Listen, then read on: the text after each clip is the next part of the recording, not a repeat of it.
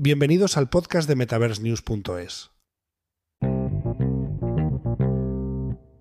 Hola a todos y bienvenidos a un nuevo episodio sobre realidad extendida. Hoy les traigo emocionantes noticias sobre las aplicaciones que llegarán a las Apple Vision Pro.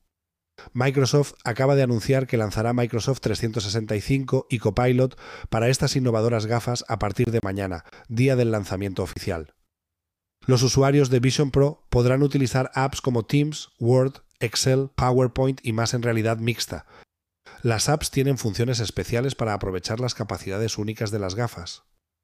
Por ejemplo, con Excel se pueden crear hojas de cálculo en 3D y Teams permite reuniones inmersivas con avatares realistas. Copilot, el asistente de IA, ayudará a crear contenidos por voz. Otras apps de productividad como Zoom o soluciones de Adobe y Notion también estarán disponibles.